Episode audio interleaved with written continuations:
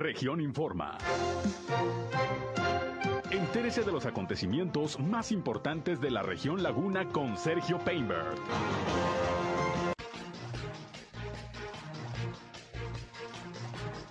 Se manifiestan empleados sindicalizados del Ayuntamiento de Gómez Palacio. Muere mujer en incendio en una vivienda. En Torreón, el gobernador Miguel Ángel Riquelme Solís entrega obras de pavimentación y encabeza la reunión del subcomité de salud. Mañana es el regreso a clases presenciales en Coahuila. Esto es algo de lo más importante, de lo más relevante que le tengo de información, de noticias aquí en esta segunda emisión de Región Informa. Ya estamos transmitiendo a través de la señal del 103.5 de frecuencia modulada Región Radio, una estación más del grupo Región, la Radio Grande de Coahuila. Son las 13 horas, la una de la tarde con tres minutos de este lunes. Lunes ya 24 de enero del año 2022, iniciando la semana. Yo soy Sergio Peinbert, usted ya me conoce, acompáñenos, quédense con nosotros. Vamos a la información. El clima.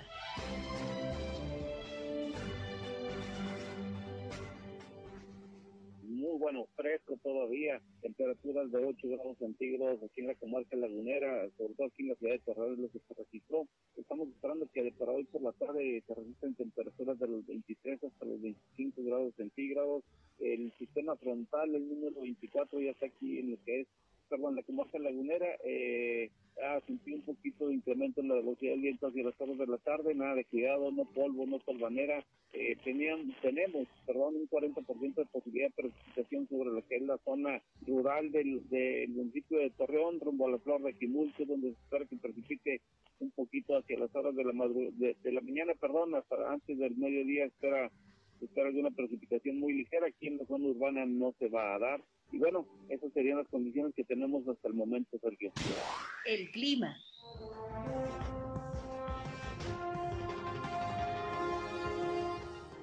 Bien, gracias a José Abad Calderón, como todos los días, con el reporte climatológico. Una mañana que estuvo fresca, no tanto como hace unos días, pero sí estuvo fresca toda la, eh, la mañana, así hemos estado amaneciendo.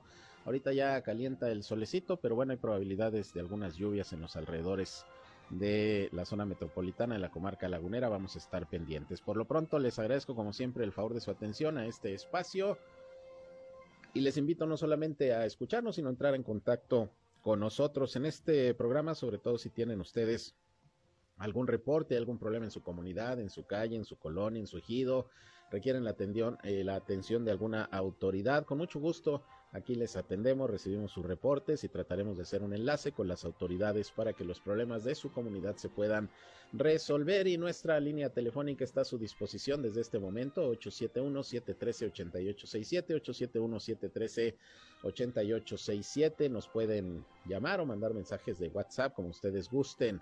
También nos pueden seguir en redes sociales y medios digitales. Estamos en Facebook y en Instagram en región 103.5 Laguna. Un saludo a quienes ya nos están eh, siguiendo, a quienes están sumando a nuestra transmisión en Facebook Live. Gracias por acompañarnos también a través de esta red social. Y a mí me encuentran en Sergio Peinber Noticias, en Facebook, en Twitter, en YouTube, en Instagram y en Sergio perdón, en mi portal web de información que les invito a visitar. Como siempre, ahí están nuestros enlaces para que nos escuchen en nuestras transmisiones de radio. Y sin más, vámonos, vámonos con lo más importante hoy en la información.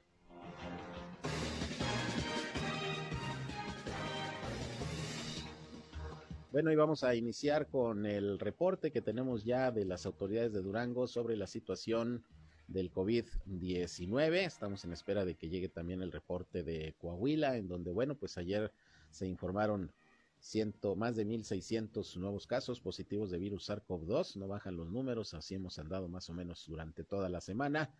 En el caso de Coahuila, y bueno, pues en Durango, ayer fueron más de 700 casos, hoy se están reportando 227 en el reporte de esta mañana. Con esto ya se estarían confirmando 59.992 casos positivos de virus SARS-CoV-2 allá en Durango mientras que el número de decesos, que hoy no se reportan afortunadamente, solo casos positivos, 227, pero ya el número de decesos en aquella entidad es de 3.136. Y como usted sabe, pues de manera oficial, hoy Durango, al igual que Coahuila y otras entidades del país, pues pasaron al semáforo naranja, al semáforo epidemiológico, y bueno, pues eh, las medidas que se van a adoptar al respecto en Durango, ya se dieron a conocer desde la semana pasada, estamos esperando pues eh, a ver cuáles fueron los acuerdos que también al respecto se debieron tomar hoy en el subcomité de salud de la comarca lagunera de Coahuila en la reunión que encabeza el gobernador eh, Miguel Ángel Riquelme Solís, como todos los lunes, cada inicio de semana, aquí en la ciudad de Torreón, que por cierto, hoy el gobernador muy temprano, 8.30 de la mañana, tuvo un acto allá en la colonia Villa Garandas, donde entregó algunas obras de pavimentación que ya se habían eh, prometido por parte de la nueva administración municipal. Se inauguraron estos trabajos y ahí anunció, por cierto, el gobernador Miguel Ángel Riquelme que en un mes y medio, dos, a más tardar, van a iniciar pues las obras que ya se habían anunciado de vialidad ahí en Cuatro Caminos, el sistema vial Cuatro Caminos y también el de Villa Florida.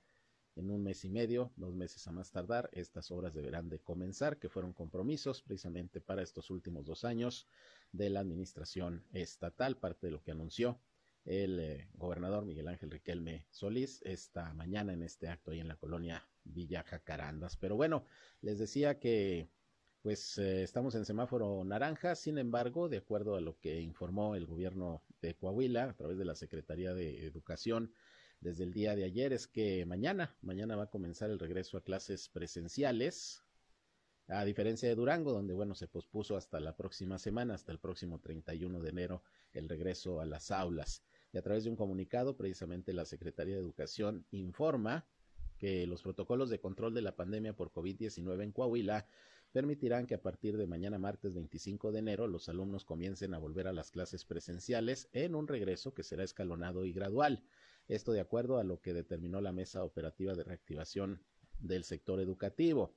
La estrategia de regreso a las aulas está definida por esta instancia en la que representantes de todos los sectores involucrados participan y deciden coordinados con las autoridades municipales y federales. Y bueno, pero va a ser un regreso escalonado y además el día de hoy eh, se utilizaría para que el personal educativo hiciera una evaluación de las condiciones de las escuelas, cómo están en la cuestión de sus condiciones de servicios, luz, agua, sanitarios, ventilación, etcétera, y evaluar también cuál es el personal que está disponible, porque hay que recordar que hay pues maestros, maestras o personal administrativo que pudiera estar ahorita con contagio de COVID-19 y no pudiera regresar ya a trabajar. Lo mismo se va a checar con los alumnos, con los padres de familia. Y una vez que ya todo esté listo, bueno, pues para mañana comenzaría el regreso a las aulas. Hay que recordar que en Coahuila son 1941 aulas que en primera eh, escuelas que en primera instancia regresaron con clases a las aulas, luego se sumaron otras 146 y bueno, son las que regresarían precisamente ya a las labores directamente en las escuelas. Al respecto, el gobernador Miguel Ángel Riquelme Solís destacó que con la evaluación de este lunes al personal y las instalaciones en las escuelas del Estado, se dará a conocer los grupos que van a regresar a las clases presenciales a partir de mañana y los detalles de la reincorporación del resto del sector educativo en Coahuila, proceso que incluye tanto al sector público como privado, es decir, aquí también estas disposiciones van para las escuelas particulares, aunque, como les había dicho desde la semana pasada, hay algunos planteles educativos eh, particulares que han determinado seguir retrasando eh, el regreso a las clases presenciales porque pues tienen personal en estos momentos contagiado eh, de COVID-19, algunos alumnos, padres de familia y bueno, según los protocolos, pues si hay casos de COVID no se puede regresar a las aulas. Así lo tienen como política también diversos colegios, pero en términos generales la disposición es que si todo está bien, mañana mañana se regrese a las clases presenciales en las escuelas del estado de Coahuila. Vamos a ver el día de hoy en la reunión de su comité si hubo algún acuerdo más al respecto. Ya les estaremos informando. Por ahí anda mi compañero Víctor Barrón cubriendo la información. Por otra parte, fíjese que la tarde de ayer elementos del Cuerpo de Bomberos y Protección Civil se movilizaron luego de que se informó de un incendio registrado en el ejido El Perú, aquí en la ciudad de Torreón. Habitantes del sector fueron los que hicieron el reporte al 911. Había una vivienda en llamas y había dos personas dentro de la misma. Eh, algunos vecinos pues trataron de apagar el fuego con botes de agua, pero no era suficiente. Llegaron los bomberos de la estación norte a bordo de una máquina de ataque rápido y arribaron hasta la casa incendiada para realizar las acciones necesarias. En el exterior encontraron a dos personas, una mujer identificada como Margarita Rodríguez, de 72 años, y su hijo Alfonso Nájera, de 52, ambos con quemaduras de segundo y tercer grado en el 80% del cuerpo, y su estado de salud pues se reportó como grave. Los lesionados fueron auxiliados por paramédicos de la Cruz Roja y los llevaron a la clínica 16 del Seguro Social. Lamentablemente más tarde se informó que perdió la vida la mujer, Margarita, debido a las quemaduras. Eh, se está revisando en estos momentos, bueno, cuáles fueron las causas de, del incendio. Se presume que fue un cortocircuito, pero bueno, lamentablemente en este incendio, en el ejido del Perú, en esta vivienda ayer, murió una, una persona, lamentablemente, y bueno, pues hay que tener mucho cuidado, mucho cuidado con el tema de las instalaciones eléctricas, de gas en los domicilios, porque mire, cada semana, por lo menos cada semana, hay un incendio en una vivienda, lo que nos habla de que, pues, eh, hay eh, que tener mucho mayor cuidado con las instalaciones, repito, en los mismos domicilios. Por otra parte, había advertido a través de un comunicado el ayuntamiento de Gómez Palacio que no había llegado la autoridad a un acuerdo con el sindicato de trabajadores municipales que están pidiendo que se aplique un, aumento salarial eh, salarial a trabajadores sindicalizados que, bueno, ya tienen un sueldo por arriba de lo que marca el tabulador, porque les aumentaron el sueldo, pues, eh, anteriormente, más arriba de lo que marca el tabulador para un trabajador sindicalizado. Entonces, no se aplican los aumentos de cada año a estas personas porque tienen un, un, salario mucho mayor al del resto de sus compañeros, por eso no les aplican el, el, uh, el aumento, sin embargo, pues el sindicato está peleando porque sí se les aplique. Esto ya fue incluso señalado por la Auditoría Superior del Estado, por eso el municipio no aplica esos aumentos a quienes están en esa circunstancia y bueno, pues ya advertía la autoridad municipal ayer en un comunicado que al no haber acuerdo pues iban a tomar los sindicalizados algunas medidas y sí, efectivamente, desde las 8.30 de la mañana comenzó una movilización allá afuera de la presidencia municipal de Gómez Palacio. Se cerraron tres calles cercanas a la presidencia municipal y hubo un plantón frente al edificio. Eran alrededor de un centenar de trabajadores sindicalizados, activos y pensionados del ayuntamiento, quienes están exigiendo, repito, que se haga valer el incremento salarial que contempla el recién firmado con, contrato colectivo de trabajo. ¿A quién dice la autoridad que no se le puede dar a los que ya tienen un salario por arriba del tabulador? Y que por tanto eh, de seguirles aumentando el sueldo incurrirían en una violación a, a la reglamentación correspondiente y esto, insisto, ya fue observado por la Auditoría Superior del Estado. El asunto es que desde las 8.30 de la mañana aproximadamente fueron convocados para la movilización los trabajadores y esto, pues ya sabrá usted, generó un caos ahí en las calles cercanas a la presidencia municipal, enojo de los automovilistas, de los transportistas y bueno, José Manuel Marín Gutiérrez, secretario general del Sindicato Único de Trabajadores del Ayuntamiento, aseguró que los servicios no fueron suspendidos, ya que solo participaron en la movilización los que trabajan por la tarde y que su turno concluyó y los pensionados que pudieron sumarse. Dijo que la exigencia es que se respete el incremento del 7% que se contempla en el recientemente firmado contrato colectivo de trabajo. Apenas se firmó la semana pasada, si mal no recuerdo, luego también de una manifestación que hicieron los trabajadores. Son cerca de 200 trabajadores que están por arriba del tabulador y que no se les ha respetado dicho aumento y precisamente por eso no se les ha respetado, es lo que explica la autoridad, porque están por arriba del tabulador, tienen un salario mayor a lo que deberían, porque pues así se los otorgaron, así se los actualizaron en algunos casos en la pasada administración municipal y por eso no se aplica, pero bueno, dijeron los trabajadores que van a mantener la movilización hasta que haya un acercamiento con las autoridades. Y hace unos momentos precisamente hubo una rueda de prensa que ofreció eh, Francisco Sida, precisamente que es eh, representante del, del, ayuntamiento, para dar a conocer eh, cómo está esta situación. Y bueno, voy a esperar a ver si puedo hacer contacto precisamente con, con el funcionario o alguno que esté disponible para explicarnos finalmente qué es lo que sucedió con este tema. Es Francisco Sida, el coordinador del gabinete, quien hace unos momentos de una rueda de prensa.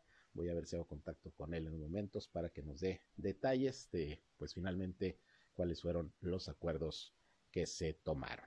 Bien, eh, por otra parte, fíjese que con estas eh, bajas temperaturas, el Ayuntamiento de Torreón, a través precisamente de de Protección Civil y del CIMAS está haciendo un llamado a la población para que apoye con eh, la donación de algo de ropa, pues para las personas que en esta temporada requieran de abrigo. Esto es a través del operativo Invernal Abrigo, así se llama, que puso en marcha eh, la Dirección de Protección Civil, los bomberos y el área de seguridad pública. Se está invitando a todos los torreonenses a participar donando cobijas, ropa invernal, nueva o en buen estado, obviamente, limpia, agua, jabón de tocador, champú, café, chocolate en polvo, azúcar, leche, desechables, limpiador multiusos, cloro, en fin, todo esto, pues eh, para también ayudar a que estén en buenas condiciones los albergues que están abiertos precisamente para resguardar a la población que así lo requiera.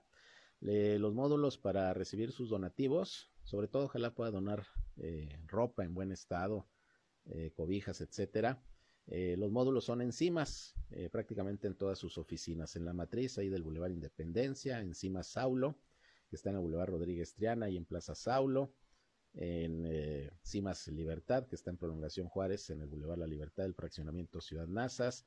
En la oficina de Abastos, ahí en Boulevard Diagonal Reforma 2397. Pero también ahí en la planta baja de la presidencia municipal, ahí en la Plaza Mayor, se instaló un módulo eh, bueno, es el módulo de información, ahí le pueden recibir sus donativos o también los puede llevar a Protección Civil, a las oficinas de Protección Civil que están ahí en un ladito de donde están los bomberos, ahí enfrente de la Facultad de Contaduría y Administración en Degollado y Boulevard Revolución, prolongación de Degollado y, y Boulevard Revolución, ahí también pueden recibir su apoyo, estos donativos que se requieren para la temporada invernal Voy a repetir lo que se necesita. Cobijas, eh, ropa invernal nueva o en buen estado y limpia, agua, jabón de tocador, champú, café, chocolate en polvo, azúcar, leche, desechables, limpiador multiusos y cloro para apoyar sobre todo a los que pues eh, se resguardan en los albergues. Y también se pide a la población, si con estas bajas temperaturas ven alguna persona en situación de calle, en situación vulnerable, pues comuníquense a la autoridad, pues para que vean invitarlos a ir al albergue les voy a proporcionar dos teléfonos. Uno pues es el 911 y el más directo. Otro es el 871-712-0066, 871-712-0066. Ahí también se pueden comunicar para reportar a alguna persona que requiera ayuda con estas bajas temperaturas. Bien, vámonos a una pausa y regresamos. Son las 13 horas, la una con 20. Volvemos con más.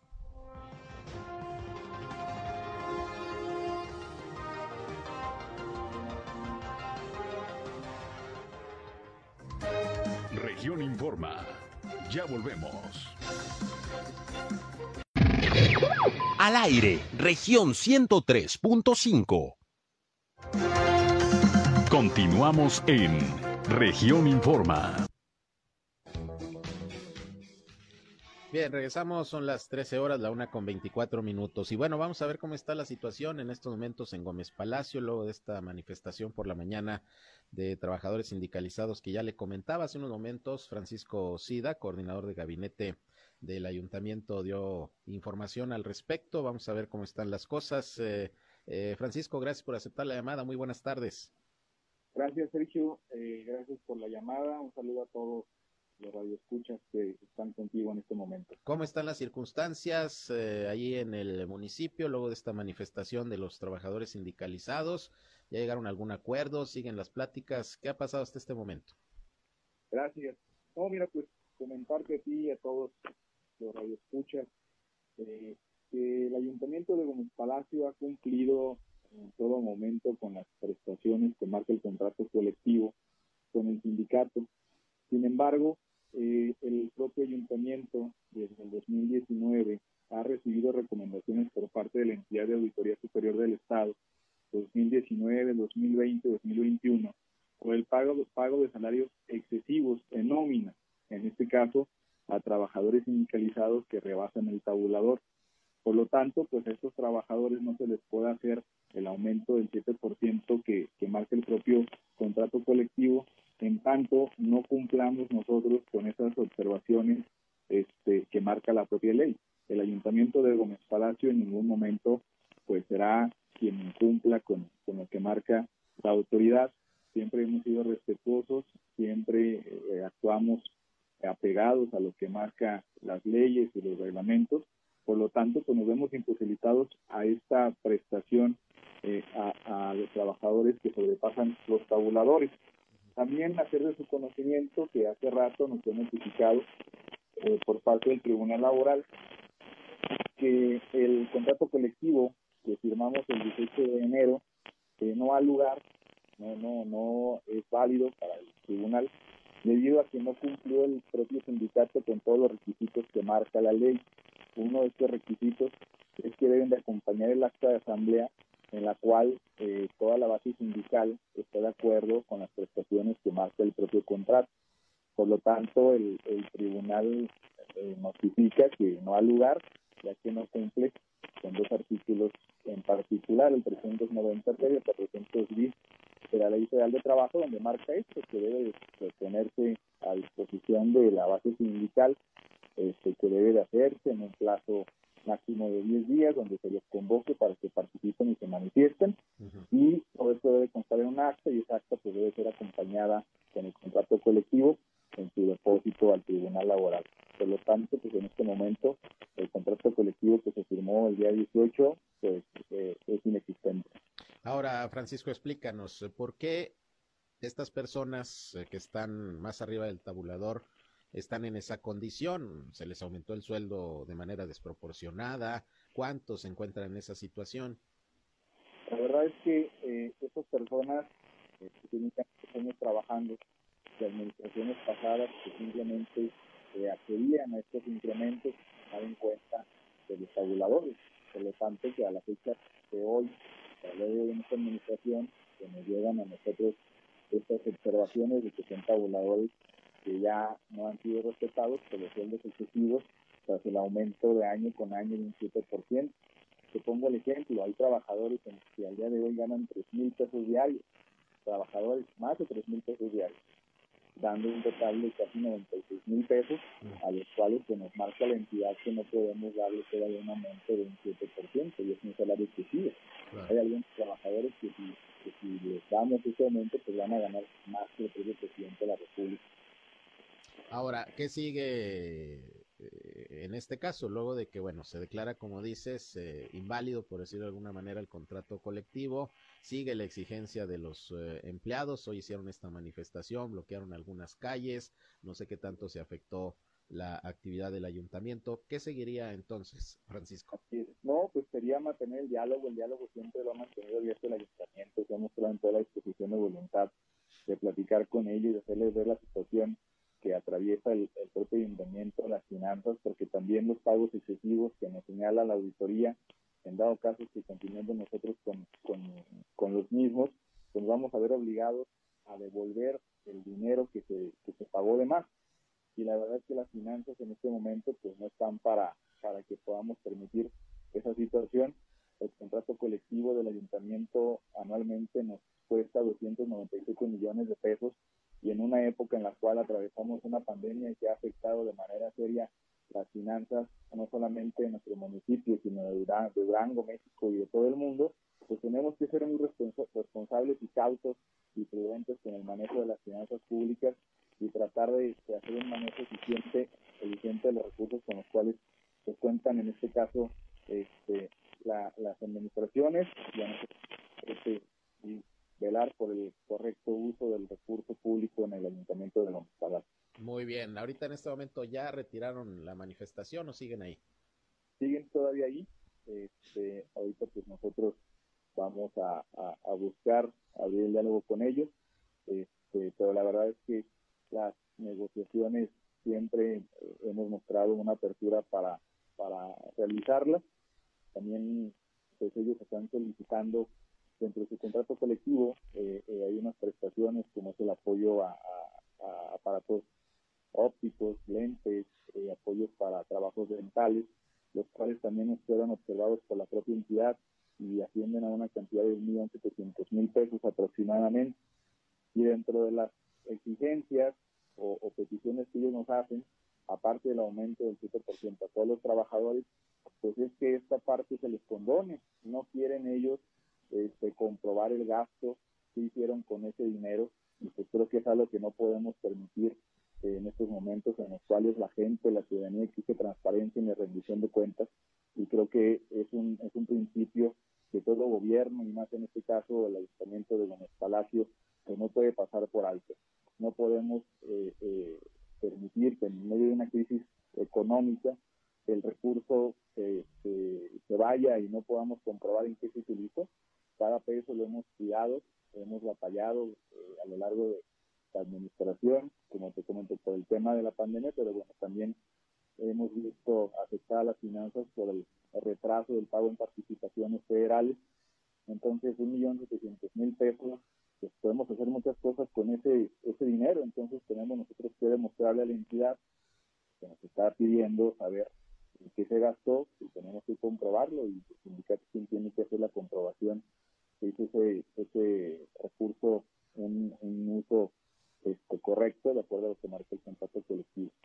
Eso es, pues vamos a estar pendientes entonces, pues prácticamente empezar de cero, ¿no? Ante la invalidación de este contrato colectivo y las exigencias que persisten, pues a continuar negociando, ¿no? Hasta llegar a un acuerdo. Así es, y la verdad yo creo que más que una negociación, pues hay que sensibilizarnos respecto a lo que marca la propia ley. Nadie puede estar por encima de la ley y la ley no se negocia, porque eh, la ley es muy clara al respecto, la entidad ha sido muy clara, creo que la administración de Gómez Palacio ha sido eh, en, estos dos, casi tres años, de las más auditadas, una tras otra, una tras otra, y hemos salido limpios gracias al, trabajo ordenado y organizado por parte de cada una de las eh, direcciones con las que cuenta el propio ayuntamiento. Y en este caso, pues bueno, tenemos que sensibilizar, tenemos que platicar, tenemos que dialogar. Y no es un capricho ni es falta de voluntad. Creo que siempre eh, debemos de proteger y velar por los trabajadores, por la gente y que gracias a su trabajo diario eh, mantiene a la ciudad eh, y, al ayuntamiento este avance y pues al contrario, queremos ayudarlos, queremos protegerlos, pero pues vamos todos en el mismo barco. Muy bien, pues vamos a estar eh, pendientes, Francisco. Te agradezco que nos hayas contestado el teléfono, pues para explicarle al público Radio Escucha, particularmente allá de Gómez Palacio, pues cuál es la situación en estos momentos ahí con los trabajadores sindicalizados, con estas manifestaciones que se siguen realizando. Pues ojalá que prive el diálogo, la negociación, la apertura y se pueda llegar a algún acuerdo. Repito, porque lo peor del caso es que pues se puede llegar a trastocar la operación ahí de, de la administración con, con, los paros y los uh, plantones y las movilizaciones, ¿no? Así es, eso es lo que hemos pedido, ya por último para despedirme, pues es que si se van a manifestar, que lo hagan de manera pacífica. Desde el viernes que eh, el diálogo no pudo continuar debido a la negativa de, sus peticiones, pues les solicitamos que eh, no afectaran a terceros lo menos posible y en este caso pues también se le ruega al sindicato que quienes vengan a manifestarse pues sean trabajadores el día de hoy no, no les haya tocado elaborar para que no se afecte la operación del, municipio. También eh, eh, hacer hincapié que no se ha afectado, la verdad es que siguen a labores de manera diaria, las únicas afectaciones han sido aquí en, en, el tema de las realidades, que han sido bloqueadas las calles hacia aledañas a la presidencia municipal, pero pues bueno, también tenemos a los elementos de realidad y tránsito para que estén redireccionando y buscando vías alternas y sea el menor daño posible a la ciudadanía de Gómez Palacio. Muy bien, pues estamos atentos y cualquier cosa, pues listos para, para informarlo. Muchas gracias, Francisco. A la orden, Sergio, muchas gracias. Saludos a todos. Igualmente, gracias. Muy buenas tardes. Pues ahí está Francisco Sida, coordinador de gabinete de la Administración Municipal de Gómez Palacio. Así las cosas, el estira afloja con el sindicato. Nos reporta que por incumplimientos del sindicato, pues este último contrato colectivo de trabajo que se había firmado se invalida. Y bueno, pues hasta llegar a un acuerdo, ahí están las exigencias de los trabajadores, ahí está la posición del ayuntamiento. Ojalá, repito, se llegue pronto a un buen acuerdo, porque lo peor del caso es, eh, repito, que se puede trastocar la actividad propia de la administración y pues se trastoca también el, el, el, ir y venir diario de los ciudadanos con calles cerradas, con plantones, etcétera, pues esto también es un problema. Ojalá que se llegue pronto a un acuerdo. Bien, por otra parte, fíjese que a fin de evitar aglomeraciones, ahora que el estado de Durango retrocedió al color naranja de semáforo de riesgo epidemiológico, el gobernador de Durango, José Rosa Saizpuro, anunció que los diversos descuentos en los derechos vehiculares se van a mantener hasta el mes, perdón, hasta el mes de febrero.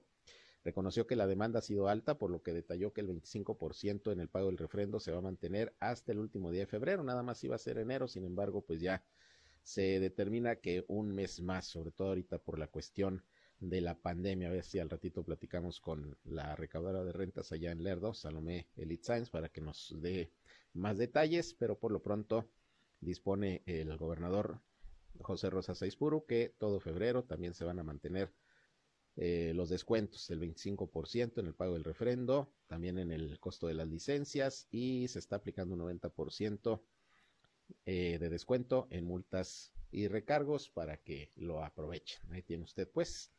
Esto se anuncia el día de hoy. En un momento a ver si le tengo más detalles ahí con la recaudadora Salomé Elite Science. También le recuerdo que pues se siguen eh, varios uh, eh, incentivos en el caso de Coahuila para quienes también tengan que pagar sus derechos de control vehicular. De hecho, tenemos aquí un comunicado de Javier Díaz González, que es el administrador fiscal del estado, quien dice que, bueno, para empezar, continúa el sorteo de dos casas, de vehículos y de premios de 50 mil pesos para los contribuyentes cumplidos. Si usted paga sus derechos vehiculares de aquí a marzo, que es el plazo que se da, va a participar en el sorteo. Aparte de, de recibir todas las facilidades para el pago en estos momentos de sus derechos, dice Javier Díaz González, que al pagar los derechos de control vehicular y placas antes del 31 de marzo, se participa automáticamente en estos sorteos. Van a ser dos casas, una en la región sureste, me imagino que hay en Saltillo y otra aquí en La Laguna. Uno de 15 autos último modelo también que se están sorteando y 40 premios de 50 mil pesos. Y ya saben que pueden pagar a través de internet por eh, www.pagafacil.gov.mx. Ahí se puede consultar el saldo, pagar en línea o se puede imprimir el formato de pago y acudir a los centros de cobro autorizados, recoger las placas nuevas. Eh, también es fácil, hay que acudir nada más al módulo de la administración eh, local más cercana y hasta el 31 de marzo hay de plazo para, para canjearlas, dijo el funcionario que son más de 260 mil contribuyentes que realizan su prepago en el 2022, pagaron anticipadamente sus derechos y también van a participar en el sorteo. Si necesitan asistencia fiscal, pueden llamar al 070 o también pueden mandar un mensaje al asistente inteligente de Facebook Messenger de Administración Fiscal de Coahuila. También pueden enviar un WhatsApp al siguiente número. Se los voy a proporcionar 844-539-4345, 844-539-4345. Ahí también pueden realizar trámites en la Administración Fiscal del Estado de Coahuila, que también pues continúa con estas facilidades para el pago de los derechos de control vehicular y de otras contribuciones, pero principalmente los derechos de control vehicular. Aquí es el llamado que se está haciendo para pagar de aquí al 31 de marzo. Bien, vamos a ir a otra pausa y regresamos. Son las 13 horas ya casi con 40 minutos. Volvemos con más en unos momentos. Sigan con nosotros. Llámenos